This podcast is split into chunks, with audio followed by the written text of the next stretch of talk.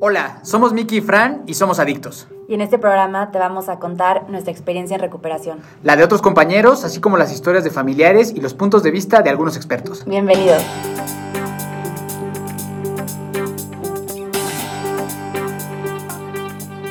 Hola, hola, bienvenidos todos a Adicto Podcast. Mi nombre es Miguel Torres, Miki Torres. Eh, soy alcohólico, adicto en recuperación y estoy muy feliz de estar aquí en nuestro primer episodio con mi compañera de aventura en este, en, este viaje. Eh, es un proyecto que, que, por mucho tiempo tuve ganas de realizar y estoy muy feliz de que el día de hoy, pues por fin estemos iniciando. Así que, Fran, bienvenida a esta aventura. Gracias por estar aquí. Eh, ¿Cómo estás?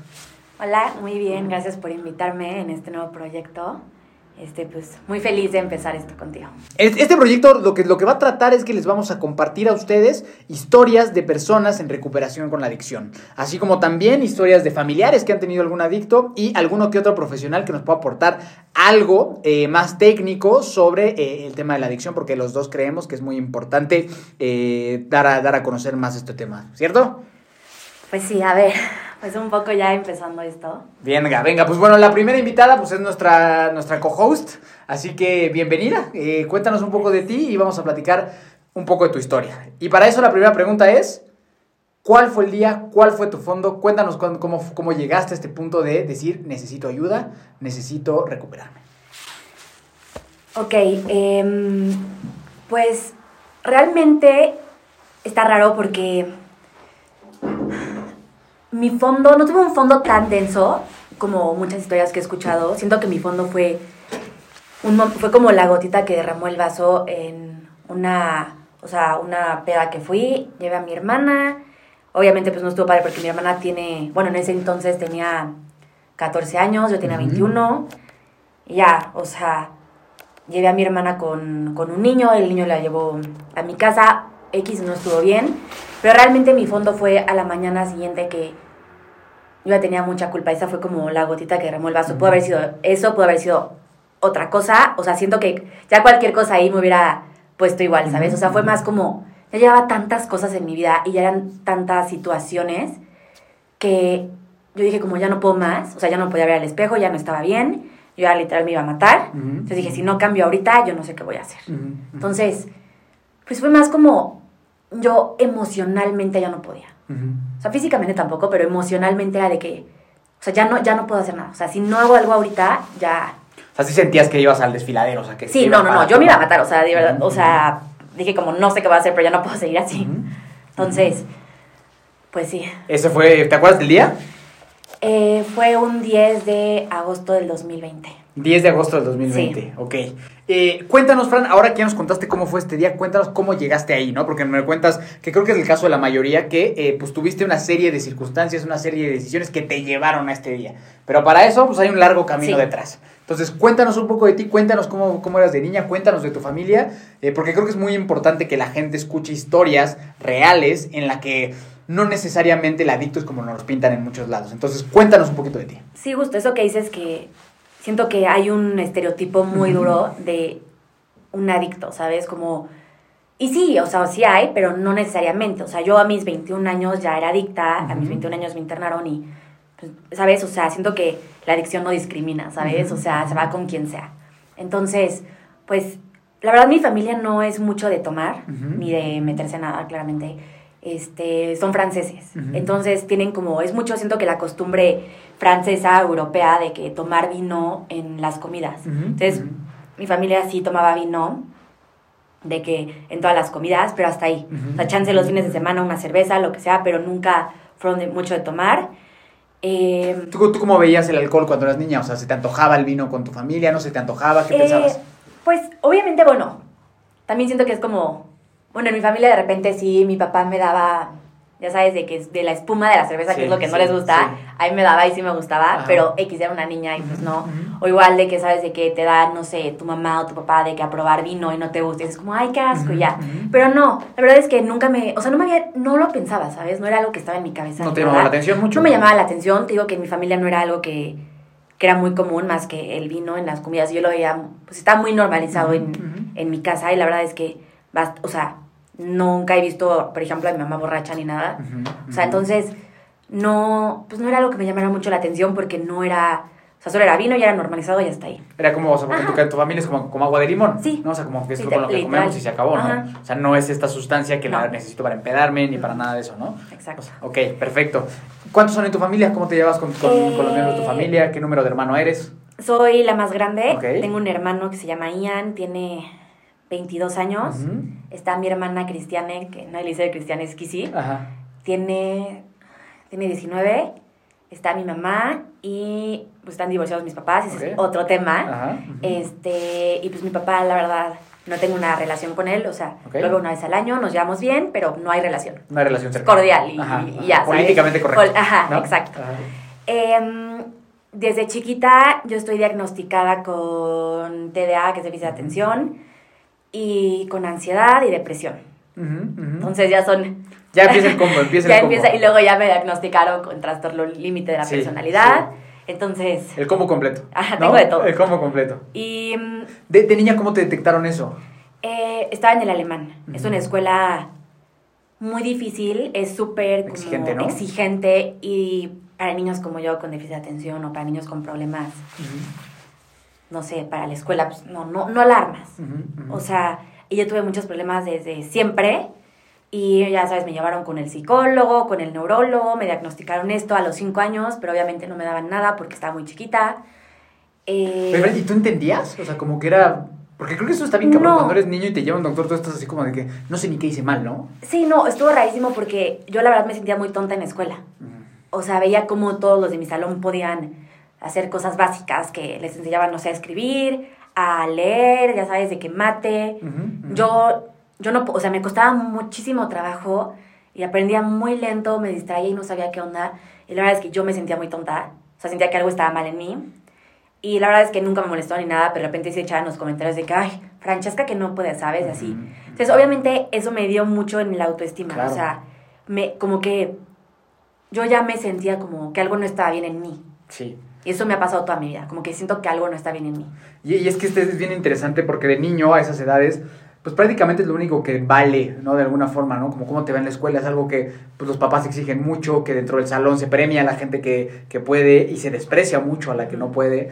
Y, y creo que es una falta de conciencia y de empatía hacia los niños, ¿no? Entender que no todo mundo va a aprender al mismo, al mismo ritmo, ¿no?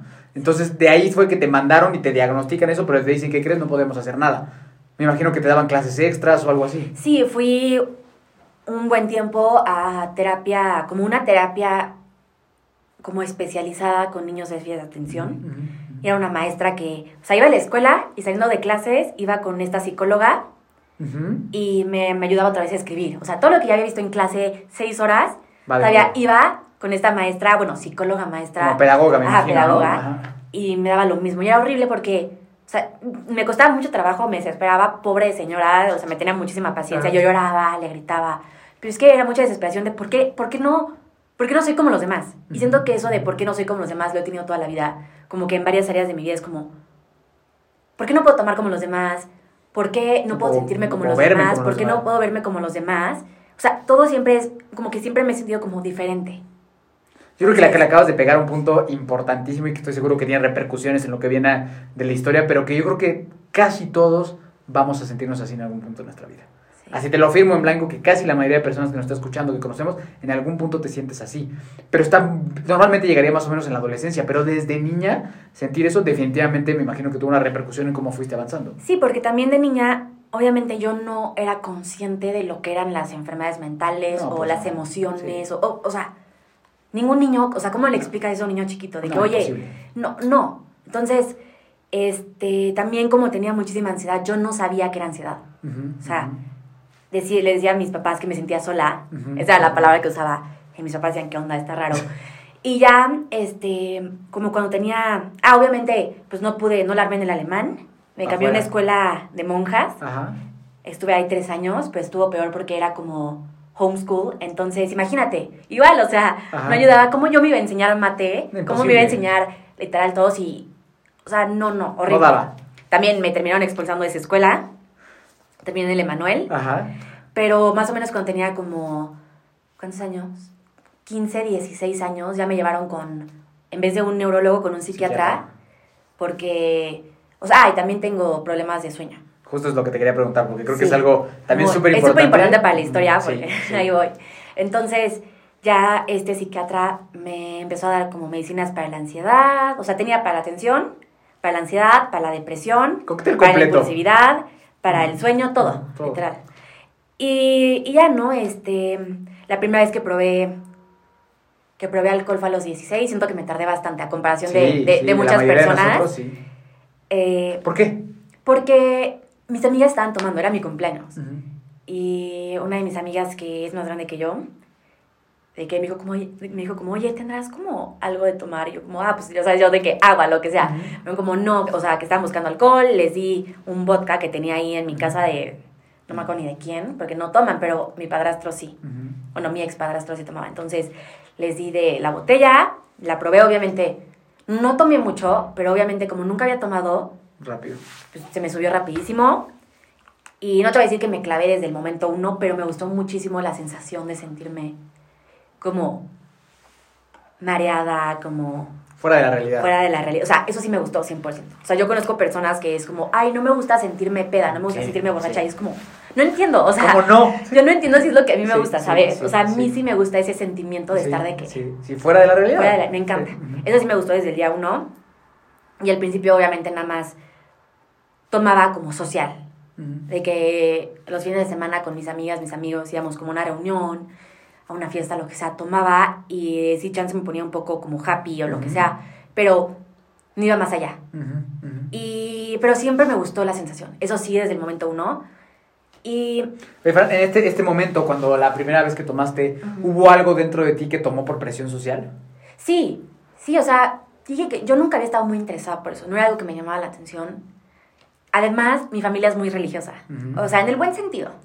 Eh, soy cristiana de cuna, entonces y te digo, mi familia no, no es normal tomar mucho, entonces nunca había visto como a mi familia como borracha ni nada, ni perro, o sea, entonces como que me sentí un poco culpable. O sea, no lo he pensado hasta ahorita que lo estoy diciendo, pero sí, o sea, lo hice como por presión social de que mis amigas están tomando, entonces pues yo igual. Pero el sentirme, o sea, al día siguiente me acuerdo que sí hablé con mi psicóloga, le dije como, pues es que, o sea, me puse borracha, me puse peda y, no sé, como que algo como que no me, o sea, me sentía como, como ansiosa. Igual he leído y he checado que normalmente si eres ansiosa y tomas al día siguiente te incrementa la ansiedad porque el alcohol sí, claro. te lleva a eso y muy médico, pero, o sea, como que...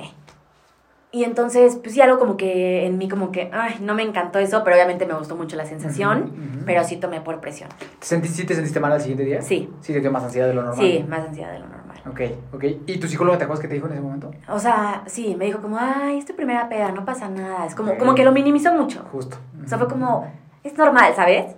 Y que eso, eso, está, eso está bien cabrón porque hay muy poca formación para los psicólogos en el tema de adicciones y de sustancias. Muy, muy poca. Muy poca. En, las universidades es rara la universidad que da una materia específica sobre, sobre eh, adicciones y sobre esta enfermedad mental, ¿no? Y la verdad es que muchas veces los adictos les podemos dar la vuelta a psicólogos que no están especializados en esta, ¿no? Y hay veces que, y, no es por juzgar, ¿eh? al contrario, pero creo que a veces con afán de ayudar a los psicólogos acaban afectando más al paciente con estos temas que ayudando. Sí, justo eso que estás diciendo, tuve un tema que ahorita te lo, ahorita que vaya progresando la historia te voy a ir contando algo que me pasó con, con un psiquiatra especialista en adicciones, que justo le di toda la vuelta. Claro. Pero... Pero ok, entonces estás ahí, primera borrachera. Ajá. Me interesaría mucho que nos contaras, y para la gente que nos está escuchando, emocionalmente y contigo misma, cómo tú estabas a los 14, 15, 16 años en el tema físico, en el tema emocional, en el tema mental. ¿Cómo te encontrabas tú en ese momento cuando empezaste a consumir alcohol? No, muy mal. O sea, yo creo que, como te he dicho, que siempre me he sentido como que no pertenezco y así. Este, igual hubo un tiempo que estaba muy gorda. Pesaba 60 kilos, no mido 1,53, entonces es mucho para, para una niña de mi estatura. Em, y pues siempre tuve como problemas de autoestima, ¿sabes? Como que nunca me sentía segura. Súmale que además tenía los problemas en escuela, cambio de escuela todo el tiempo. Bueno, tres veces, pero, en, un, en un spam muy corto. Eh, no sé, este, como que nunca me sentí suficiente, siempre sentía que algo estaba mal.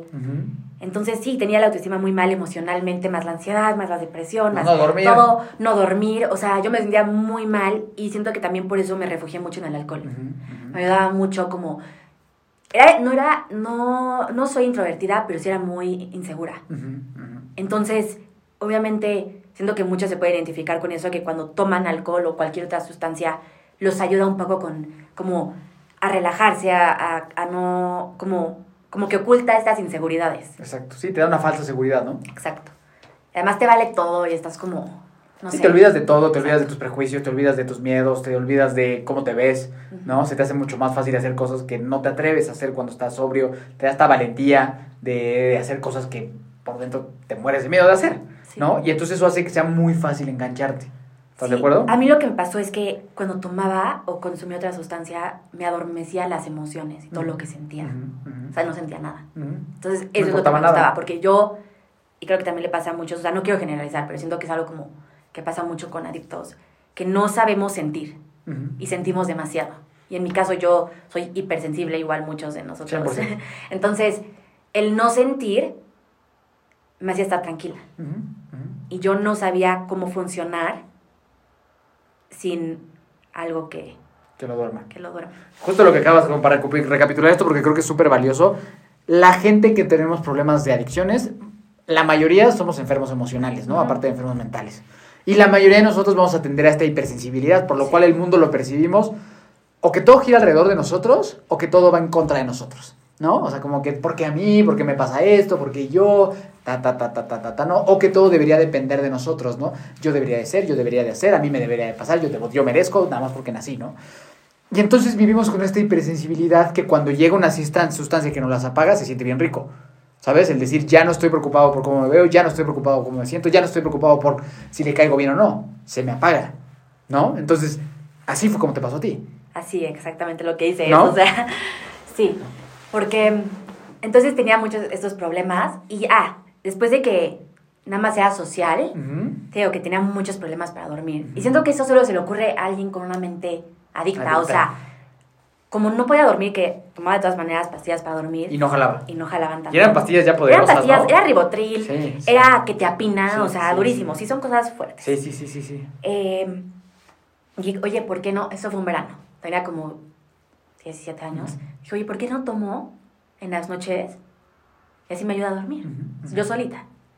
Entonces, eh, en ese entonces mi mamá no, no tenía tarjeta de crédito. Entonces, mi mamá era de que si le pedía dinero me daba, ya sabes, de que, ah, toma para salir con tus amigas, Sí, y sí, así. sí. Entonces me compraba como botellas y era una botella diaria. Una, Una botella, diaria de lo que A tus pudiera. 16, 17 años. Sí, De lo que fuera. de lo que fuera, de lo que hubiera en el tipo Oxxo o en la tiendita de que de ahí. Y, y- y te aseguro que cuando tenías esa edad tú crees que era una genial idea hacer eso. Sí, y la verdad es que sí, o sea, es que realmente nunca no pensé las conse- no no lo pensaba, solo lo hice, no no pensé más, solo dije como qué buena idea, porque yo estaba desesperada de sentirme como me sentía. No dormir. de no dormir, de y solo me quería sentir bien y como que mm, se me ocurrió, no sé dónde, pero se me ocurrió esa idea de voy a tomar en las noches y me acababa la botella, porque mi problema es que yo no sabía parar. O sea, yo veo que hay personas, y eso es otra cosa que me pasaba de, no sé si iba a una peda o algo que mis amigas, no sé, se ponían pedas y era de que, ay, bueno, no, ya estoy peda, ya hasta aquí. Y yo así como, yo no, yo nunca pude, No hasta aquí. nunca, no, o sea, yo tomaba hasta que o estuviera en el piso, o estuviera inconsciente, o ya no hubiera alcohol. Ujú, ujú. Pero yo no podía decir, ay, no, no, hasta aquí. No, o sea, eso nunca, No traías freno. nunca, no, nunca tuve freno, nunca voy a tener freno en ese aspecto, o sea, no podía. Entonces yo tomaba hasta que ya no hubiera. Entonces, obviamente me acababa la botella y así me dormía y al día Sí, te siguiente... dormías más o menos. Pues sí, como que De siento borracha, que entre, sí. sí, blackout, de que Sí, ya. sí, sí. Sí. Y entonces, Es- está bien cabrón también como, no sé si tú volteas atrás, ahorita yo veo justo a chavitos o chavitas de 6, 7 años, son unos niños, dice, ¿cómo me, cómo, cómo me vendían alcohol a mí a esa edad? Si te- me imagino que todos deberían tener una cara de, de, de escuinclita, ¿sabes? De sí, niñita. porque hasta la fecha de que de repente voy, acompañé a, a mi novio, no me acuerdo qué cosa, y me Ajá. pidieron mi, me pidieron mi ID. Ajá, ajá. De que, y hasta me, me sentí bien, fue como, tengo 23, pero toma, aquí Soy está. joven. Aquí está. O sea, entonces imagínate, si ahorita tengo como baby face, imagínate. A los 16, a 17 los años. 16 años era un moco, o sea. Sí, sí. Y te vendían la botella diario. Sí. Y Iba- no, también iba a diferentes lugares porque me daba pena. Siento que es algo que me daba sí. pena el comprar alcohol. Entonces- o sea, como que en el fondo sí sentías como, híjole, igual como que no está tan bien esto. Sí, no. Pero sí, tomaba diario, así fue todo el verano y se supone que para entrar a clases otra vez dije ya no voy a tomar, lo cual ya no pude. Ahí me enganché y ya no, ya no pude parar. Ya no hubo un punto de no retorno, ¿no? No. Punto- Oye, ¿se dieron cuenta en tu casa de esto? Sí, eh, al principio no. eh, y ya después era de que oye, algo está raro porque eh, las que me ayudaban en mi casa, obviamente cuando limpiaban mi cuarto ya se veían botellas y le decían a mi mamá, y mi mamá dijo como, oye, ¿qué onda? Y me hago perfecto que una excusa, al, o sea, al principio mi mamá sí me creía porque le dije como, no, es que en mi escuela nos están haciendo recolectar de que... Botellas. Botellas y así de vidrio para reciclar. reciclar y no sé qué. Y mi mamá como, ah, ok, está bien. Como que lo dejó ir y luego ya dijo como, oye, no, esto no es normal. Entonces, lo que hice para que no se dieran cuenta es comprar el alcohol, vaciaba shampoos, o sea, los limpiaba que no tuvieran nada y donde iba el shampoo, ahí ponía todo el alcohol. Entonces, las botellas que tenía de que en la regadera y así, de jabón, shampoo, acondicionador, todas esas cosas eran alcohol. Entonces ahí aunque limpiaran, aunque quisieran, ya no iban a encontrar nada. Claro. Entonces no me agarraba la botella de shampoo, entre comillas, y me la echaba. Adentro. O sea, son esas mentiritas que tienes que estar muy desesperado para que se te ocurran, ¿sabes? pero, ahorita me da risa de que, sí, de que cómo se me ocurrió eso, o sea, ¿a quién se le ocurre eso? Sí, sí, Y también es interesante eso, ¿no? Y es una pregunta que me suelen hacer a mí muchas personas, es, ¿cómo puedo empezar a detectar si yo tengo un problema con el alcohol, no? El mentir de tu forma de beber es una muy importante y que forma parte de todas nuestras historias, así como la tuya, que llegas a mentir tanto como para vaciar tu acondicionador y prepararte ahí tu, este, no sé si le echas vodka y era de coco el acondicionador, porque medio sabe a piña colada, me imagino, ¿no? pero, pero a ese punto llegas, ¿no? O sea, con tal de... De, tapar. exacto, de tapar y que tu enfermedad se va a defender. Siempre. Al máximo, hasta llegar a ese punto, ¿no? Siento que la, la adicción es súper psicológica. Muy. O sea, juega, mucho, juega un papel muy importante en tu mente y en todo lo que haces. Todo. O sea, yo, mi vida ya era para tomar. O sea, ¿sabes? Todo, todo se relacionaba en el, qué voy a tomar, cuándo voy a tomar, cómo voy a tomar, qué voy a hacer, ¿sabes?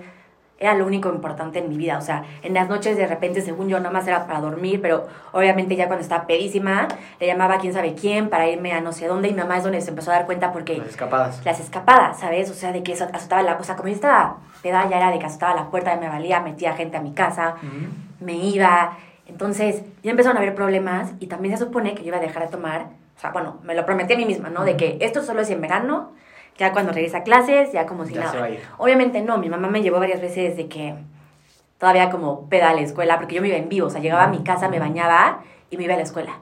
Y sí hubo varias situaciones que mis amigos me decían como, oye, como que hueles cañón de alcohol, ¿qué, qué onda? No sé qué. Este, igual hubo, hice presentaciones de que Mal. estando todavía peda, no entiendo cómo no se dieron cuenta los maestros.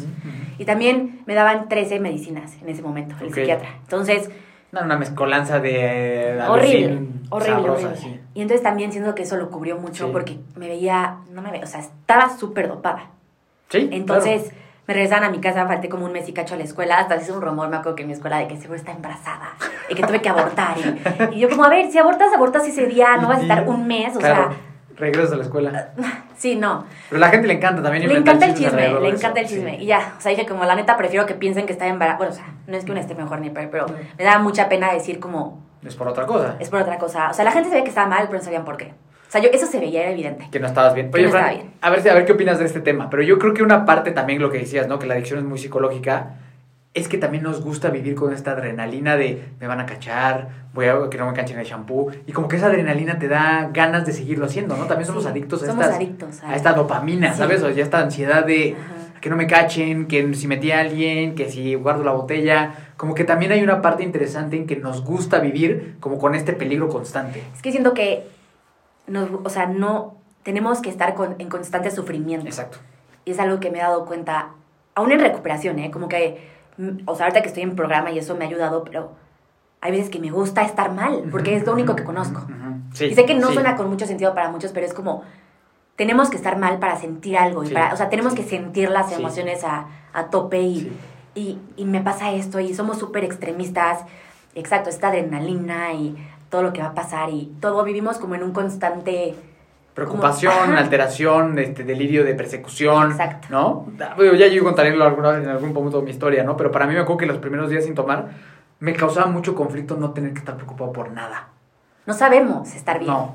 Y es rarísimo, o sea, como que llegar y no, tengo que hacer nada, ¿no? Pero bueno, ya llegaremos a ese punto de la recuperación. Pero bueno, vivías así, la gente se empezó a dar cuenta, en tu escuela se estaban dando cuenta, en tu familia se estaban dando cuenta.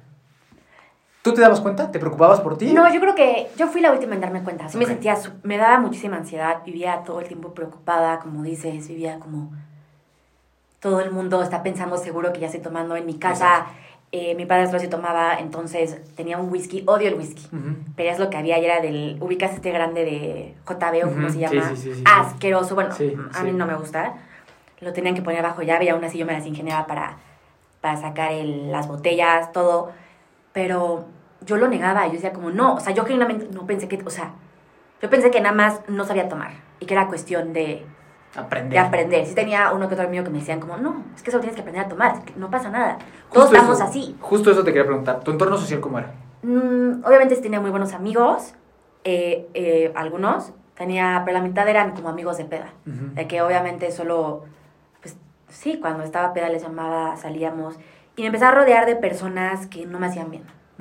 Em, conocí a un niño que vivía cerca de donde yo vivo. Él me enseñó el lean que es codeína, que es jarabe para la tos, que em, eso lo cambié por el... O sea, dejé un poco el alcohol un tiempo y entró la codeína, porque la codeína no olía, no me podían distinguir, entonces como ya la gente empezaba a sospechar y yo ya empezaba de que con este... esta pena de consumir y por, el alcohol que es muy notorio, eh, empecé con la codeína, que es un opioide, y ahí ese me clava la primera. Ahí te puedo decir. Luego te. Luego, luego. O sea, el momento uno fue como, de aquí soy. o sea, ¿dónde estuviste toda mi vida? Esto es lo que necesito. Y obviamente luego también ya eran los dos. Luego eran eso más coca. Luego ya era eso más lo que me pusieran en el momento, ¿sabes? Entonces ya nunca nada era suficiente. y no podía parar. También tuve muchos problemas a lo que te estaba contando de... Me desvió un poco, pero de, de mi peso y de mi autoestima. Eh, como tengo déficit de atención, me dio una medicina que, me, que uno de los efectos secundarios, síntomas, lo que sea, es este, bajar de peso. Entonces yo tenía problemas hormonales y por eso no podía bajar de peso. No era porque comiera hamburguesa y pastel diario. De hecho, hacía bastante ejercicio. Y nada más no bajaba. Y nada más no bajaba por el ¿Cómo, cómo, ¿Cómo, era ese sentimiento de que eh, por más que hacías no funcionaba? No, era súper frustrante. Era súper frustrante porque me enojaba decir como... Porque ubicas que hay gente que dice, es gordo porque quiere. Sí. Y es, y es como, oye, chance no sí, pero no necesariamente, o sea, tú no sabes el contexto de la persona y me choca que hablen cuando no saben, es como... No es, que, no es que quiera estar así, créeme que lo menos que quiero es sentirme mal conmigo misma. Estuve, me acuerdo, estuve a dieta como 6, 8 meses, no me acuerdo, de qué dieta, de que con nutriólogos, de que no es como, o sea, sí tengo ahí como un poco de TCA, pero, bueno, tuve en ese momento, este Intenté vomitar, intenté no comer, nada funcionaba. Pues no, no importaba qué no hicieras, importaba, tenía un problema hormonal. Sí, sí. Y, era muy frustrante porque hacía ejercicio y comía sano y era como, ¿por qué no puedo bajar de peso? Y una niña de 17, 16, 17, 18 años, es como, ¿por qué? O sea, había mis amigas guapísimas, de que entrando, ya sabes, de que ya con la, o sea, mucho más como desarrolladas, guapas, de que los, los niños era un gran tema en ese momento. No, eso de la aceptación de los hombres, también por el tema que tengo con mi papá, ha sido como súper importante en mi vida. Pero sí era de que si no le gustó es porque estoy gorda, si no me está hablando es porque todo era de hacia mí, de que es por mi peso, mi físico, todo. Entonces tenía muchos problemas ahí con esa medicina. O sea, yo obviamente me sentía súper frustrada porque sí estaba poniendo de mi parte y no veía resultados. Entonces era súper frustrante y era de que me empecé como a odiar a mí misma, ¿sabes? O sea, no me gustaba cómo era, me empecé a sentir súper insegura, más todos los demás problemas que ya tenía. Entonces, con esta medicina, bajé de peso, bajé de peso de pesar más o menos 60 y cacho a pesar 43 kilos. ¿En cuánto tiempo? Como en un mes. O sea, de volada. No, pero, o sea, drástico. Entonces, eso fue justo como en verano, no, no en verano, en invierno. Entonces, obviamente regresé a la escuela y todos de que, ¿qué onda con Francesca? Se empezaron a hacer rumores de que era bulímica y no sé qué, y bla, bla, bla. es como, no, o sea, es esta medicina. Y de hecho, varios, o sea, varios que han tomado esta medicina les ha pasado lo mismo. ¿Te afectaba lo que pensaban los demás? La verdad, no. Hay, sí, en ese tema no. Ok. La verdad, digo, como prefiero que piensen que soy bulímica a que piensen que me estoy... O sea, era mucho de dar apariencias, de quiero que piensen que tengo una vida perfecta y como, ya sabes. Pero ahí ya empecé, me empezaron a como a pelar muchísimo los niños. Ya de que Francesca, no sé qué, no sé cuánto. Y y y me gustó mucho como esa atención que me daban los, los hombres. Los hombres, como que se volvió adictivo igual. Oye, Fran, justo la pregunta que te, que te hice eh, la otra vez. A pesar de que tú ya habías bajado de peso, ¿se fue la inseguridad? No, para nada. Porque siento que es algo que tienes que trabajar no nada más externamente, sino internamente. O sea, ¿sabes? O sea, no, no es así de fácil. O sea, si tú eres inseguro y no lo trabajas, aunque te operes, bajes de peso, lo que sea, va a seguir ahí la inseguridad. Entonces, no, yo pesaba nada y aún así me sentía obesa. O sea, yo me veía al espejo y decía como, tengo que bajar todavía más, tengo que bajar más y más y más. Nunca era suficiente. Mis amigos me decían como, y mi mamá es como, oye, ya, ya, o sea, más te vas a ver mal. Sí. O sea, me decían como, estás muy flaca, pero en el mal sentido. Y yo de que, ay, gracias, no sé qué. Sí. Y no, ¿sabes? O sea, siempre necesitaba estar más flaca, más guapa, con más novios, tener, ¿sabes? O sea, lo que fuera porque no me sentía, nunca era suficiente, ni suficiente alcohol, ni suficiente droga, ni suficiente... de menos peso, ni nada, suficiente... Nada era suficiente para El vacío siempre estaba. El vacío que tenía era... No se puede, no, no, nada podía llenar ese vacío que tenía. Que es bien interesante esto que tú, que tú comentas, ¿no? Porque siempre ponemos nuestra esperanza en estas cosas externas y ajenas a nosotros. En lugar de voltearnos a ver que el problema viene más de adentro para afuera que de afuera para adentro, ¿no? Y, y creo que eso es una ignorancia que la mayoría de las personas tiene, ¿no? Estoy siempre buscando hasta que pase esto, hasta que tenga el novio, hasta que baje de peso, hasta que pase lo, lo que sea y no va a llenar el vacío. Es importante que ustedes que nos están escuchando, de verdad, y no es porque queramos ser haters aquí ni mala onda, pero no va a llenar el vacío eso. Nada lo va a llenar. O sea, y es algo que, que me pasaba mucho. O sea, todos los novios que, menos ahorita ya no, claramente, ahorita siento que estoy en un, bueno, en ese aspecto estoy bastante bien, pero tres de los cuatro novios que he tenido han sido más como por aceptación, ¿sabes? O sea, de que tengo que tener novio para... Cuando tenga novio voy a estar más feliz. Exacto. Cuando alguien me quiera, cuando, ¿sabes? Oye, era como... No, y buscando la, y cuando tenía esos novios era buscando la aceptación de niños que realmente yo no quería. Sí, como que el que había, ¿ok? Era el que, literal, mi primer novio fue porque cuando yo estaba gorda era como, el niño ni me gustaba y era como, es el que hay. El segundo es de que, pues, es lindo, me trata bien, me gustaba en la manera en la que me quería. O sea, muy lindos los niños, solo no eran para mí, ¿sabes? Y, era mucho de siempre querer como buscar de dónde podía, o sea, siempre estaba buscando la felicidad en cosas externas o en cosas materiales o en cosas pasajeras, porque no la podía encontrar en mí misma. O sea, no había nada que, que me hiciera sentir bien. Lo único que me hacía sentir bien en ese momento eran las sustancias. Entonces fue eh, justo, entonces fue exactamente igual, no bajaste de peso, empezaste a tener novios emocionalmente exactamente igual. ¿No? O sea, lo único que me hace sentir bien es volver a consumir. Entonces continuó, a pesar de que ya no tenías problemas de peso, a pesar de que ya tenías novio, a pesar de lo que tú quieras, continúa este tema. Sí. ¿Qué pasó después? Eh, obviamente yo ya consumía diario, diario, diario, diario. Empecé a tener muchísimos problemas, me volví súper agresiva, súper mala copa. Eh, mi hermano me llevó muy bien con él. Con los dos me llevo muy bien, con mis dos hermanos, pero eh, mi hermano es de, eh, va en mi generación. Entonces teníamos varios amigos en común y al principio salía mucho de que a las pedas con él, obviamente a la manera en la que ella me dijo de que sabes que ya no puedes, o sea, ya no puedo cuidarte, es un peligro para ti y para todos. Em, de hecho hubo una situación con mi mamá, que sí quiero como tocarla, siento que es como importante en la historia. Eh, digo, ya sabían todos que tenía un problema, menos yo, ¿no? ¿Te lo decían? ¿Mm? ¿Te lo decían? Sí, pero como que se habla...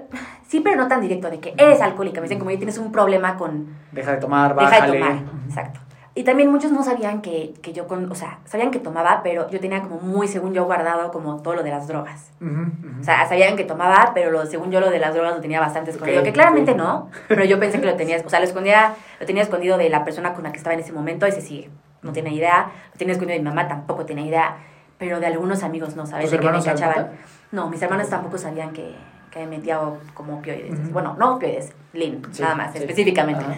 Este, una vez, como todas las noches estaba, estaba tomando, lo que sea, y me acuerdo que, no me acuerdo dónde vi, pero en internet, que si combinabas el alcohol con más azúcar o alcohol con medicinas para como para la depresión o la ansiedad pegaba más. Entonces, como yo estaba como, tenía como alcohol limitado, lo que hacía es me tomaba más de las, pastillas, que me daban y le ponía un buen de azúcar y así como para que me pegara más, porque es como, no puedo desperdiciar, tengo que, ¿sabes? Tengo que ver, necesito más. Entonces yo buscaba cómo ponerme más peda todo el tiempo, cómo sentirme todavía más ida, cómo potencializar, cómo, potencializar todo lo que siento. Y entonces estaba metiéndome ahí el cóctel de 20 mil cosas y en eso me llama un amigo Y me dice como, ¿qué onda, Fran? Voy por ti. Ya costumbre de que nos veíamos casi diario. Ese niño también tenía problemas. Bueno, tiene, ¿no? La verdad ya no sé nada de él. Ojalá que le vaya bien. Sí. Pero sí, es, era como mi mejor amigo de pedo, ¿sabes? Eh, vivía, bastante, vivía como en el fraccionamiento al lado, entonces me dijo como voy por ti, no sé qué. Y este, en lo que venía, me dijo como ya estoy afuera, yo estaba, obviamente yo ya estaba bulta, me salí de la casa, mi mamá estaba llegando, era un, era un domingo, mi mamá estaba llegando de una comida y con, con su esposo del momento, y me dice como, ¿qué haces? Ya me, me vio súper peda, y me dijo como, no vas a ir a ningún lugar, mañana tienes clase, no sé qué. Nos empezamos a, pe- a, a pelear, a forcejear, y en eso literalmente la apuñalé. Entonces, eh, fue todo un show, este se fue al hospital, me corrieron de la casa, me han corrido varias veces de la casa. Eh, vino mi papá, este... No, no, no, este... La verdad es que yo no me acuerdo de nada de esto. Nada. Nada, no, no, no. no me O sea, de- blackout completo. Blackout completo. No, no me lo pueden contar. Digo, también me pidió que me cuenten mucho la historia, o sea, pero ya para qué, o sea... Eh, pero me han... O sea, esto que te estoy diciendo me lo, me lo contaron, yo no me acuerdo de nada. Nada. Nada, nada, nada, nada. ¿Te acuerdas cuando despertaste como de este blackout? Sí, tengo nada más como un flashback de literalmente caminando en la, en la descalza, caminando descalza en la calle de, de mi casa, Ujú. Con, además de película de terror, porque con una tiene una playera blanca, Sangrada. sangrada, así llena de sangre, la sangre de mi mamá, así llena de sangre, llena de sangre, ¿a qué? Caminando así de noche. Tu mamá se fue al hospital, pero tú. Mi mamá se fue a urgencias al Tú hospital. no fuiste. Eh, no, yo salí, hasta vin- vinieron mis abuelos, mis tíos, todo, o sea, No, pues claro. los policías ahí checando qué onda. Este, ¿Tus hermanos? mis hermanos, no me acuerdo de mis hermanos que están haciendo. Mi hermana estaba, en ese momento creo que estaba en Alemania, y Ah, mi ok. hermano... Ah, y es que yo, no, mi hermano ya estaba, porque eso fue ya, entra, esto ya fue en la universidad, en mi primer semestre de la universidad. Entonces, mi hermano ya estaba estudiando en Estados Unidos, mi hermana es en Alemania. Ok, entonces no les tocó nada. Entonces no les tocó nada, gracias a Dios. Sí. Entonces, mi mamá se fue al hospital, la tuvieron que, casi la, no la operaron, pero, o sea, literal, la apuñalé en, en el brazo un centímetro, literal, un centímetro más y se quedaba sin movilidad. O sea, fue de que, De gracias a. Dios, de que milagro no se quedó sin movilidad. Obviamente mi mamá dijo en el hospital que tuvo un accidente, que no voy a decir, mi hija me apuñaló, no. Ujú. Y yo también intenté meterme a mi casa, rompí ventanas de, agarré una bici que teníamos ahí y rompí todas las ventanas. de- mi casa tiene como muchas ventanas, Sí. entonces rompí todas las ventanas, me subí, me corté todos los, todo, todas las, las manos llenas Blackout, de... eso todavía. Esto no, ahí ya, eso también me acuerdo. Y ya me fui con mi papá, día siguiente me llevó a la escuela, en la escuela estaba de que toda, No, horrible. seguía como entre peda, de que ya empezando la cruda. Me acuerdo que fui a la enfermería de, de mi universidad a que me quitaran los vidrios. No, horrible. Y emocionalmente. Emocionalmente, no, no, no, no, no, no, no, o sea, emocionalmente no, no puedo ni explicar lo, El dolor. el dolor, la pena, la vergüenza, la culpa. culpa, la culpa que tenía. Y ahí es cuando mi mamá decide llevarme con un psiquiatra especialista en adicciones. Me querían internar en el hospital español, de que internar de que El psiquiatra. el psiquiatra, en un Psiquiátrico, psiquiátrico, y ahí mi psicóloga dijo, "¿Sabes qué? No van a internar a Francesca ahí porque no sale." Entonces, me dijo Sí, la van a dormir por toda Sí. su vida, ¿no? y más por el acontecimiento. Sí. O sea, sí estuvo muy mal lo que hizo Francesca, pero fue porque estaba bajo La la sustancia. sustancia. Tuvo un, tuve un episodio psicótico Sí, sí. Por la A sustancia. raíz de la sustancia. Ajá, no porque yo esté. Ya sé, sueno como loca, pero Sí, no es que sí, estaba no, loca, no, era no, más es la sustancia. trastorno mental que tengas Exacto, tú de, exacto. sí, de psicosis. ¿eh? Entonces, este. Anyway, sí me sentía loca. ¿No? Pero muy, ah, también, también aclarar, muy buen diagnóstico de tu psicóloga. sí. O sea, bien, bien. sí, bien la verdad, sí. Eso me, me, me salvó la vida literal en ese momento. Cualquier otro. No, cualquier otro, mm. Métanla. Ujú. Y que no vuelva a salir. Exacto. Y ya me llevaron entonces con este psiquiatra. La cosa es que se supone que, wow, el psiquiatra buenísimo. Digo, probablemente lo es. Con muchísimo, muchísima experiencia, pero no era adicto. Mil estudios, pero nada de vivencia. No. Entonces, obviamente, le di la vuelta. Ya dijo que yo no era adicta. Yo, claro que sí, no soy. Entonces, yo ya, tranquila. O sea, pero me después, dijo... just- esto, perdón que te interrumpa, Sí, no, Fran. no. A pesar de este evento tan grande, todavía te defiende tu enfermedad. Sí, no, sí, obvio, obvio. Ahí con todo y, este, de todas maneras mi mamá me dijo, ¿sabes qué? Ve a un doble A. Y dije como, chin, para darle gusto voy a ir. Ok. Y ya empecé a ir a, a un ¿Se doble arregló A. la relación con tu mamá inmediatamente? No, no, no, yo tenía muy mala relación con mi mamá. Tenía mala relación con todos en mi... O sea, con todos. Con los únicos que no tenía mala relación era con mis hermanos. La verdad es que con ellos nunca, nunca he tenido problemas. O sea, de repente sí con mi hermano es como chin, de repente me contesta feo y es un naco, te odio y lo que sea, pero obviamente no. Problemas de hermanos. Problemas de hermanos, ¿sabes? Pero fuera de eso, con mis hermanos son los Siempre. únicos que siempre he estado como bien. Ok. Con mi mamá me lleva pésimo, con mi mamá pésimo, pésimo, pésimo. Me lleva pésimo con su, el, es- su, su esposo. Con mi papá, pues, me llevaba ni animal, solo estaba ahí. Oye, Frank, ¿crees que este cariño, amor, relación con tus hermanos te detuvo de tomar algunas decisiones que pudieron Sí. haber sido sin retorno? Sí. Por ejemplo, lo de mi hermana, que fue la, la, ¿A la última llegamos, sí? eh, pues sí me cayó un poco el 20 de que chin, porque mi, mi hermana tenía 14 años en Sí. ese momento, o sea, dije como, es una niña, la le dije a un niño que estaba igual de drogado que yo que, lo lle- que la llevara a mi casa. Que digo, tampoco fue así que digas cañón el evento, pero sí fue como, igual mi hermana lloraba cuando... Mi hermana, sí sí me acuerdo de mi hermana llorando por verme así, ¿sabes? Vale. De que muy frustrada, sí me acuerdo una que otra vez así. Igual mi hermano muy como enojado, Ujú. ¿sabes? O sea, sí. Yo estaba afectando a, a mucha gente que quería. Ujú, ujú. Y llegamos con este psiquiatra, ahorita retomamos lo de tu familia, pero llegamos con el psiquiatra, le das la vuelta Sí. y luego... Y entonces mi amigo como veo a doblar. Mi mamá como que no se la tragó. Dijo, como esto, esto no es normal, lo que tiene esta niña no es normal. Entonces ya empecé a ir a doble A y la verdad me sentí súper identificada en el momento que llegué, con muchas historias, pero yo seguía ahí de que yo no soy, yo no soy, yo no soy. Ujú. Mi problema es que yo no sé tomar. Ujú. Entonces mi plan fue, ok, ¿sabes qué? Voy a estar viniendo aquí, voy a conseguirme una madrina, que es mi madrina actual. Le debo la vida a esa señora, literal. Este, la escogí porque me sentí muy identificada. O sea, sus historias, su personalidad era mucho como la mía, ¿sabes? Ujú. Digo, diferentes edades, pero muy parecían nuestras historias. Y entonces ya empecé como según yo a madrinarme con ella, pero obviamente no, no estaba en recuperación. O sea, como que mi plan era, voy a ir a- al programa y todo para aprender a tomar. Obviamente ellos no van a saber, pero ellos me van a dar tips para ver qué yo no tengo que hacer. Voy a dejar de tomar un año, lo voy a volver a, a tomar, pero ya con medida. Sí, este, este ego adicto pensando que tú tienes la solución a yo todo. tengo la solución que yo puedo, que yo le puedo los- ganar a la enfermedad. Exacto, y que los demás son unos güeyes por estar ahí. Es que siento que eso pasa mucho, que pensamos que podemos con todo. Y que no nos va a pasar nada. Y que no nos va a pasar nada. Sí, sí. No funciona, evidentemente. No, yo al tercer, cuarto mes yo ya volví a tomar y peor, ¿sabes? Ahí ya, de que sí, me, todavía me limitaba un poquito de que de vez en cuando ya no. O sea, ya todo lo que hacía igual por esta aceptación de los niños, hacía cosas que no quería hacer o que...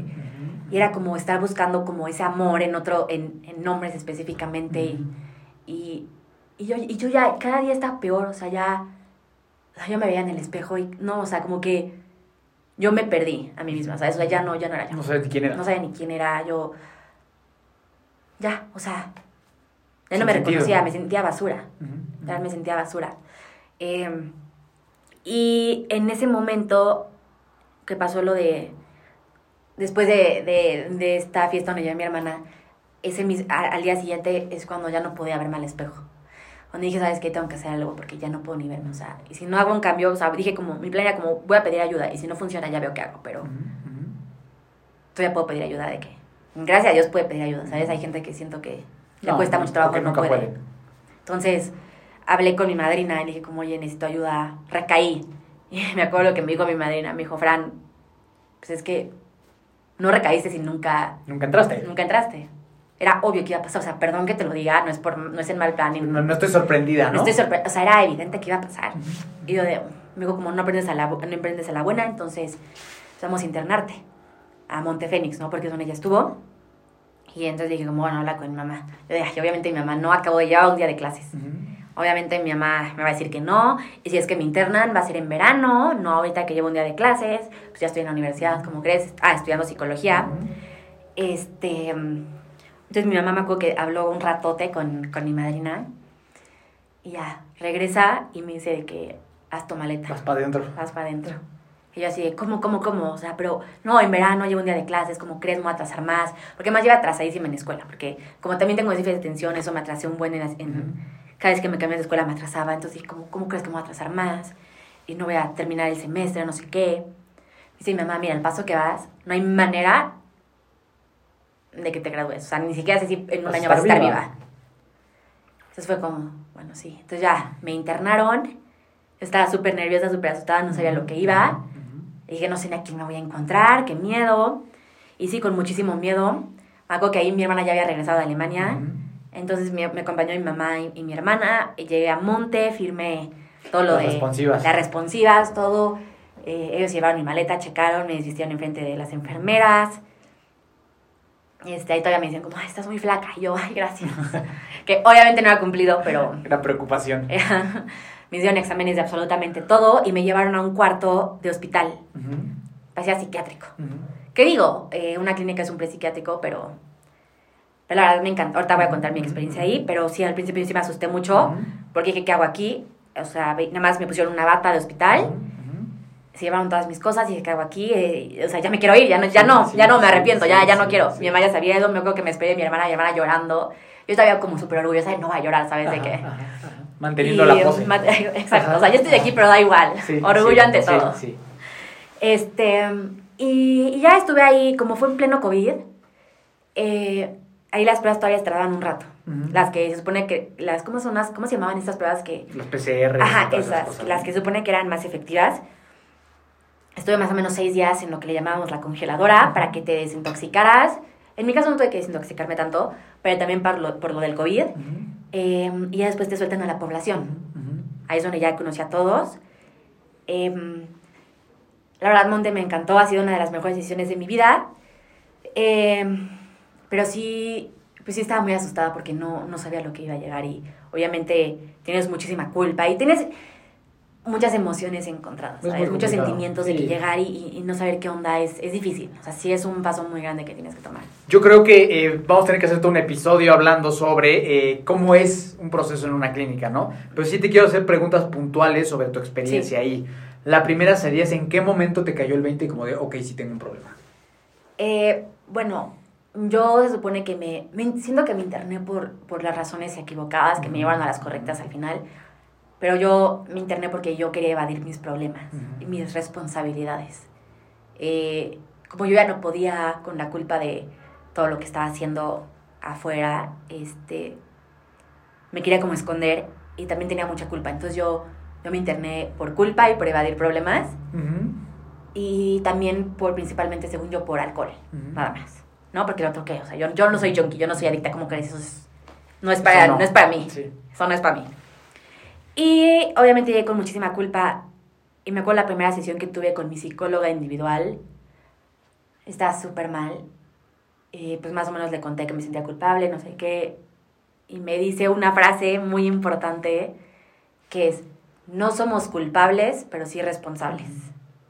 Y ya, me puse a llorar, obviamente. Salió por fin la lágrima. Y ahí en ese momento es donde dije, tengo que hacer un cambio en mi vida y tengo que tomar cartas en el asunto porque esto no puede seguir así. Es como, sí, yo creo que nadie levanta la mano para decir yo quiero ser adicto, quiero ser esta, esta, persona, no, pero ni modo. O sea, ya es lo que hay. No voy, no voy a seguirme victimizando, no voy a seguirme enojando. O sea, llevo tanto tiempo enojada, lastimada, este. Ya. O sea, ya no puedo hacer nada más que seguir adelante. Entonces voy a hacerme responsable y ahora, ¿qué voy a hacer? O sea, ¿cómo voy a enmendar las cosas que he hecho y cómo voy a cambiar y cómo voy a mejorar. Entonces lo acepté, pero me costó trabajo porque al principio me acuerdo que me presentaba como, hola, soy Francesca, soy alcohólica. Y ya, obviamente me dijeron como, oye, también te metías codeína, oye, también de repente te metías coca, o sea, no es como que yo, sí, pero de repente, es como, oye, no. o sea, embrace it, abrázalo todo. Exacto, y además, pues, el alcohol es una droga, ¿no? Entonces... Justo lo acabas de decir, da lo mismo. Da lo mismo. Da lo mismo. Entonces ya era de que, hola, soy Francesca, soy adicta. Y obviamente es un proceso difícil.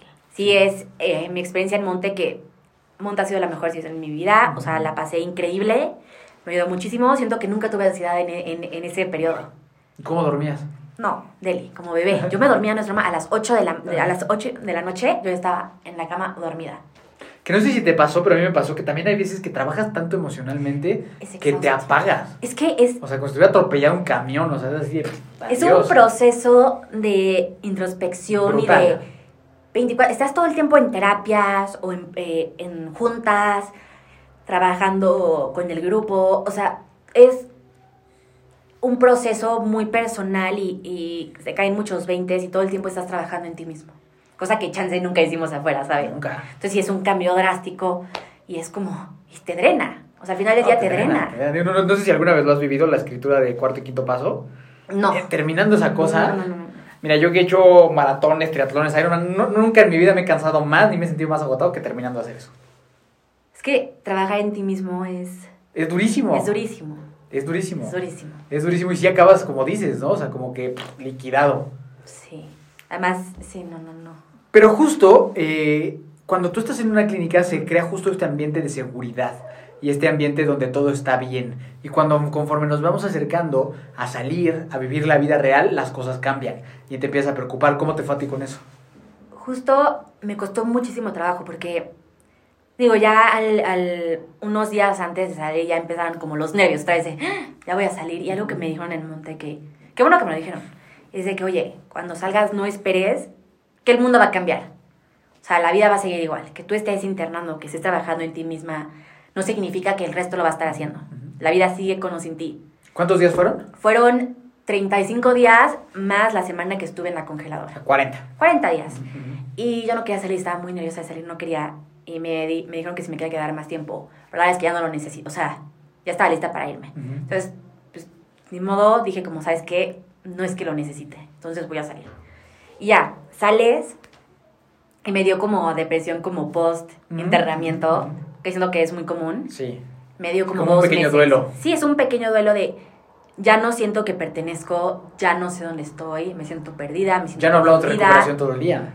Ya no, hay ya no estás con tus amigos del monte donde todos tenemos la misma Sí. enfermedad, somos familia, todos nos entendemos. Todos queremos no volver a consumir, todos repetimos, todos lloramos juntos, todos Sí. nos platicamos nuestras cosas. No, o sea, aquí ya regresa problemas de estudiantil, dinero, familia, eh, relaciones, todo regresa. Todo regresa, entonces tú cambiaste, pero el resto no, entonces ni modo. Y ahora, Yo lo sentí, no, no sé si tú lo sentiste así, Fran, para poner un ejemplo, como cuando hay una caminadora que están dando y a ti te, y tú, y tú te avientas, ¿sabes? O sea, como que la caminadora están dando Sí. y tú estás ahí medio tratando de agarrar tu ritmo. no lo había pensado, pero qué buen ¿No? ejemplo. O sea, sí se siente, ¿sabes? es que como sí que tú estás siente. parado y aquí sigue corriendo, corriendo, corriendo y te avientan ahí y entonces como que al principio... Tienes que agarrarle y Sí, tú de que ya, correr, caminar, lo que tengas que hacer. Exacto, así se siente. Pero sí, entonces me costó trabajo porque además las emociones ahí seguían y salí, Ujú. obviamente. Pero regresar con la persona que estaba con la que no me encontraba feliz, con mi mamá, que tenía ahí problemas todavía que resolver, con, con todo lo que sentía, pero ya no podía adormecer las emociones. Entonces, yo estaba ya acostumbrada a no sentir o adormecer las emociones. Ahora, ¿cómo le hago Para vivir esto. para vivir esto? Porque ya no, ya no tengo esa alternativa, eso ya no es opción. Entonces, ¿cómo le voy a escape, ¿no? hacer? ¿Cómo le voy a hacer para sentir algo que no quiero sentir, que no sé? no sé sentir, Sí, no sé procesarlo. no sé procesarlo, es demasiado y ya no, lo que conocía para que se, como settle down, ya no, ya no está, ya no existe. Ahora, ¿qué voy a hacer? Entonces, es, por eso yo sí digo que es muy importante cuando sales de, cuando estás trabajando tu sobriedad, muy al principio es importante meterte, yo, bueno, yo me metía diario a juntas, Ujú, ujú. de que una, una al, al día, no me metía tampoco, o sea, conozco personas que hicieran como dos, tres al día, yo no, yo era una al día, Diario. diario, madrina, terapia, la comunidad, ¿no? en la comunidad. Eh, y, y pues sí, sí me costó trabajo porque obviamente yo sí me despedí de todos mis amigos de consumo. Adiós, ya. Borrón todos. Bloqueé todo, todo. Me quedé con muy pocos amigos, pero muy reales, que es lo que cuenta. Obviamente me eh, dejé al- a, a ese niño con el que estaba. También por él, porque la neta, pobre. O sea, y me empecé a trabajar mi relación con mi mamá. Pero pues obviamente estaba muy deprimida. O sea, ya no sentía que... Me sentía muy perdida. No sabía qué hacía. Tenía 21 años. Y dije como, tengo 21 años. Soy adicta. Nadie me va a querer. No, no valgo la pena. Como si ya acepté que soy adicta. Ya, ya la acepté, pero... No valgo la pena. Está terrible ser adicto, ¿no? O sea, Está que- terrible, o sea, ¿yo por qué quiero esto? Yo no Sí, quiero esto, sí, yo no sí, pedí esto. Y es un proceso como muy complicado, donde como que sí entiendo que ahí está, en la casa que tú estuviste, que es casa de... Medio camino. Medio camino. Pero también eso se acaba y luego es como... Siempre, hay- siempre hay, Sí. hay, que, hay que aventarte a la caminadora.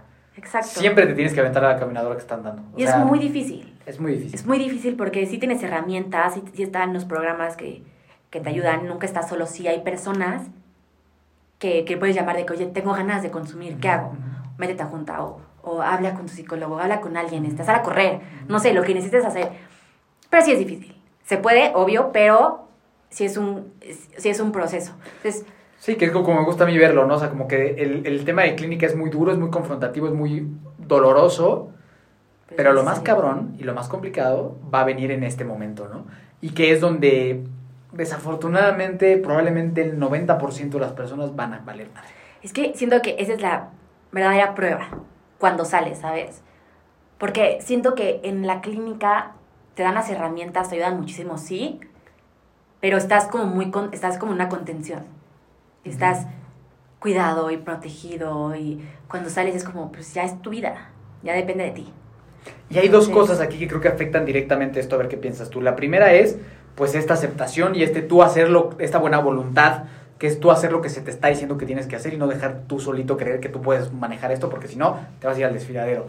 Pero también la otra es que vivimos en una sociedad muy poco socio-friendly, así cabrón, cabrón. O sabes, o sea, a veces también, puta, a me da tanto coraje porque porque veo que honestamente podríamos ser mucho mejores como sociedad para ayudar a alguien que viene saliendo y podríamos hacerlo mejor y que desafortunadamente sí una parte, como dices, es responsabilidad de la persona, pero también como sociedad, la neta les metemos un chingo de pata, les metemos un chingo la pata a la, a la gente que, que quiere tener un diferente estilo de vida y creo que es una, si no culpabilidad, pues sí responsabilidad compartida, compartida entre la gente que, que recae o que no puede, entre un mal trabajo personal, pero también un entorno social que a veces es de la mierda, la verdad. Justo siento que es mucho de la cultura mexicana. Sí, latinoamericana. Latinoamericana. Como que estamos muy acostumbrados a tomar para festejar, a tomar para desahogarnos. O sea, si cortas con el novio o la novia es como, no importa, vamos a tomar. O si hasta el bautizo, o sea, a mí me impresiona que, por ejemplo, digo, en mi caso no fue así porque una no soy católica ni nada y dos, pues mi familia no, pero sabes, o sea, el típico de que los papás poniéndose pedísimos en el bautizo del hijo que tiene como ¿cuántos, años tienes cuando te bautizas como no sé. Y cosas así para todo para todo para todo en tu boda en tu graduación para todo es vamos a tomar convivencias. Convivencias y también en mi caso yo tomaba cualquier excusa era suficiente para tomar y justo y más imagínate a los 21 años siento que el entorno social, el entorno social donde conoces a los amigos al novio a la novia donde te mueves es la peda entonces cómo dije cómo voy a hacerle ahora para no tomar y para salir. Entonces, obviamente dejé de salir. Y para no vivir aislada del mundo, ¿no? Viví mucho, bueno, no mucho tiempo, viví un, un tiempo de que sin salir a, reuniones y así era de que mis amigas me apoyaron mucho, de que vamos por un café.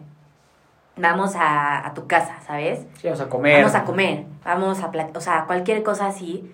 Y, y, pues era muy difícil porque cuando yo empecé a salir un poco más, yo ahorita, bueno, la verdad es que no salgo a antros, no me gusta, no, ni nada. ¿Lo has pero, hecho? Lo he hecho unas dos, tres veces. Y te nefasteaste. Me nefasté y me engenté. No, no me gustó, no. No me gusta, no es lo mío. Tendría que estar de que neta vuelta para disfrutarlo. Y no. Entonces, este. He ido unas dos, tres veces por compromiso. no me la paso muy bien, la verdad. No, ya no es mi ambiente. Sí voy a reuniones, de que con amigos, ¿sabes? De que, no sé si es el cumpleaños, ajá, si es el cumpleaños de mi amiga, vamos a su casa y sé que invita gente y ya. Pero todo el mundo ya domina que no tomo, porque ahorita ya abiertamente cuento como todo y no me importa. Pero al principio no. Al principio me cuesta trabajo porque yo había dicho que, que, me, había, que, había ido un, que me había ido un retiro espiritual. Entonces, obviamente, no sé si iba de que a la reunión estaba la persona que te decía como, oye, ¿por qué no tomas? Como, no, pues es que soy mala copa, o no, estoy tomando medicinas, no, ahorita no. y te presionan. Y es como, no es no, entiende, o sea, ¿qué tan complicado? ¿Por qué, qué te sirve que esté tomando? O sea, hasta que empiezas a decir, ¿sabes qué? Soy doble A. Ya. Ah, ok, y te dejan de molestar. También está el típico de, ¿qué es eso? ¿Qué es, doble A? Un, me acuerdo que una niña me dijo, ¿es, un, ¿es tu tipo de sangre? Y yo, Ay. Eso sí, hasta la fecha digo como... Alcohólicos anónimos, ¿sabes? O narcóticos anónimos, NA, lo que sea. Entonces, este... Ya me di cuenta que cuando dices que, que eres alcohólico, adicto... No, hasta como que se asustan, ¿no? Se asustan. Al principio, pero ahorita ya me felicitan. Ok. Y eso está, eso está bueno. Tipo, cuando conocí a mi novio, yo desde el momento uno sí le dije como, porque estamos hablando, me dijo como, ay, ¿por qué no tomas? O no sé qué, le dije como, soy adicta. Me dijo, felicidades. Ahí me di cuenta que sí podía, como sabes, o sea... Que era una buena persona. Una buena persona, ¿sabes? No fue de que, ah, pero bye, un gusto en conocerte, adiós.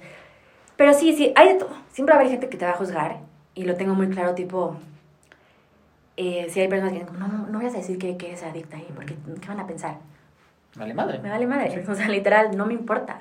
Es quien soy es quien soy. Y la verdad es, no cualquiera, o sea, para mí sí es, o sea, no es como por ponerme los moños, pero no cualquiera trabaja en sí mismo y no cualquiera está, o sea, es todo un proceso y toma mucha valentía hacer este cambio y yo estoy orgullosa de eso. Totalmente de acuerdo con eso. No voy a, yo no voy a tapar algo de que, que me enorgullece y que me hace la persona que soy. Entonces... Sí, y que, y que la verdad es que es algo mucho, muy... Por todo lo que hemos platicado, la gente se puede dar cuenta de lo complicado que puede llegar a ser y el mérito tan grande que tiene, ¿no? O sea, estar en esta vida de recuperación. ¿En qué momento tú decides, voy a continuar psicología y me voy a dedicar a adicciones? Cuando regresé, eh, me esperé un semestre, porque, ah, ese semestre terminé, obviamente, mi internamiento, pero mi mamá me dijo que, oye, tienes que hacer algo. Este, Ese tiempo me metí a trabajar en el club como por mi mamá y me lo aprendí mucho porque obviamente ya empecé a hacer ejercicio, empecé a trabajar en mí misma, empecé a ir a, obviamente, a seguir en programa con mi madrina, todo mi proceso, pero valoré mucho, pude, pude ser más humilde y apreciar que las cosas se ganan no te las dan nada más porque las mereces. Y cuando regresé a, eh, en el próximo semestre a, a psicología, mm, supe, o sea, ya sabía que tenía que, que irme adicciones. Dije como, ya soy adicta y que, o sea, qué padre que estoy estudiando psicología y que soy adicta ahora. Como que sentí que, era, que tenía que hacerlo, o sea, lo sentí como una necesidad, ¿sabes? De que me toca a mí, es como, ¿cómo lo digo? Es como mi responsabilidad como adicta a ayudar a otros. Entonces dije como, tengo que, tengo que estudiar esto. O sea, además es algo que realmente me gusta. O sea, va a sonar muy cursi, va a sonar, pero yo me enamoré de la adicción, me enamoré de la enfermedad, en el sentido de que me gusta mucho el potencial que puede tener una persona trabajando en sí mismo y sacando la mejor versión. O sea, un adicto que trabaja el programa, un adicto que está en remisión y que realmente, no borracho seco, un adicto que realmente trabaja en sí mismo, puede ser de las mejores personas que vas a conocer. 100% de acuerdo. He conocido ese tipo de personas y es como, o sea, las admiro. Y yo sé que todavía me falta todo un camino. No decir que, ay, ya, ya llevo dos años y cachito y, y ya, ya, ya No, o sea, el, el, programa es para toda la vida. La, la, la, recuperación es un día a la vez. Es, yo lo sé, pero mi, como mi objetivo es poder llegar a ese tipo de personas, ¿sabes? Que, que saben cómo estar en recuperación. Entonces, pues sí, o sea, yo siento que tengo que ayudar a otras personas. También por eso quiero estar compartiendo esto, porque siento que es como nuestro deber como adictos, ayudar a otros como nosotros y decirles no estás solo y si se puede, si, no, si nos recuperamos. Y también ayudar a prevenir a los que vienen. A prevenir, sí. Y también o a, familiares o a amigos que tienen como alguien que, que, está sufriendo de esto. O a gente chismosa que nomás quiere, quiere venir a Por ¿no? también, también se puede, se vale. Fran, últimas tres preguntas que te voy a hacer. La primera, ¿cómo estás hoy? Hoy, 2 de marzo del 2023, ¿cómo estás hoy? En paz. Estoy, eh, estoy trabajando en mí, estoy feliz, estoy mejor que nunca. Y como dije, no cambiaría un día malo en recuperación a un día bueno en consumo. Siento que es más de espiritualmente eh, voy bien. Como que siento que, que como me volví a agarrar de Dios, ¿sabes? Como que voy en camino. Buenísimo. Te voy ahora a decir algunas palabras y tú me vas a decir la primera cosa que se te venga a la cabeza. Ok. ¿Lista? Van así como balazos, ¿eh? Ok. Venga. Adicto. Francesca. Alcohol. Borrachera. Recuperación. Paz. Monte Fénix. Casa. Dios. Seguridad. Tu familia. Bienestar. Hoy. Felicidad. Eso. Muy bueno, muy bien, muy bien, muy bien, me gustó, me gustó. Última pregunta que vamos a hacer en, en, en este programa. ¿Qué es lo que te mantiene a ti en recuperación? Mm, la esperanza de una mejor vida y mi salud mental. Buenísimo. Pues no sé si quieras agregar algo más. Eh, no, muchas gracias por escucharme y aquí vamos a estar. Aquí vamos a estar dándole. Historias. Contando nuestras historias. Entonces, eh, este es nuestro primer episodio. Así va a estar la onda. Pláticas honestas, pláticas reales entre adictos para hablar de, de este tema, que creo que hay mucho que hablar. Entonces, eh, tendremos redes sociales en algún punto, ya estamos trabajándolas, eh, se las pondremos aquí abajo en, en, la descripción. Y, pues bueno, Fran, si alguien te quiere buscar, si alguien quiere platicar contigo, que me imagino que también es la idea dar este canal, por si alguien se identificó con alguna parte de tu historia y quiere preguntarte algo, ¿dónde te podría localizar? Ah, em, estoy en Instagram como Francesca Boudoir, que es Baudowin, o igual en TikTok. Eso. con el mismo nombre, entonces con muchísimo gusto aquí para contestar lo que sea. Buenísimo, pues bueno, a mí me encuentras como Miki Torres C y eh, estamos para, para servirte, eh, no solo con nuestra experiencia como en el tema de, de, vivir una adicción, sino en lo que hemos estudiado. Entonces estamos a, a, tus órdenes y a tu servicio. Nos escuchamos próximamente y ahora sí, mi querida Fran, la última frase que tenemos para todos el día de hoy. Bueno, la frase del día de hoy es no somos culpables, pero sí responsables.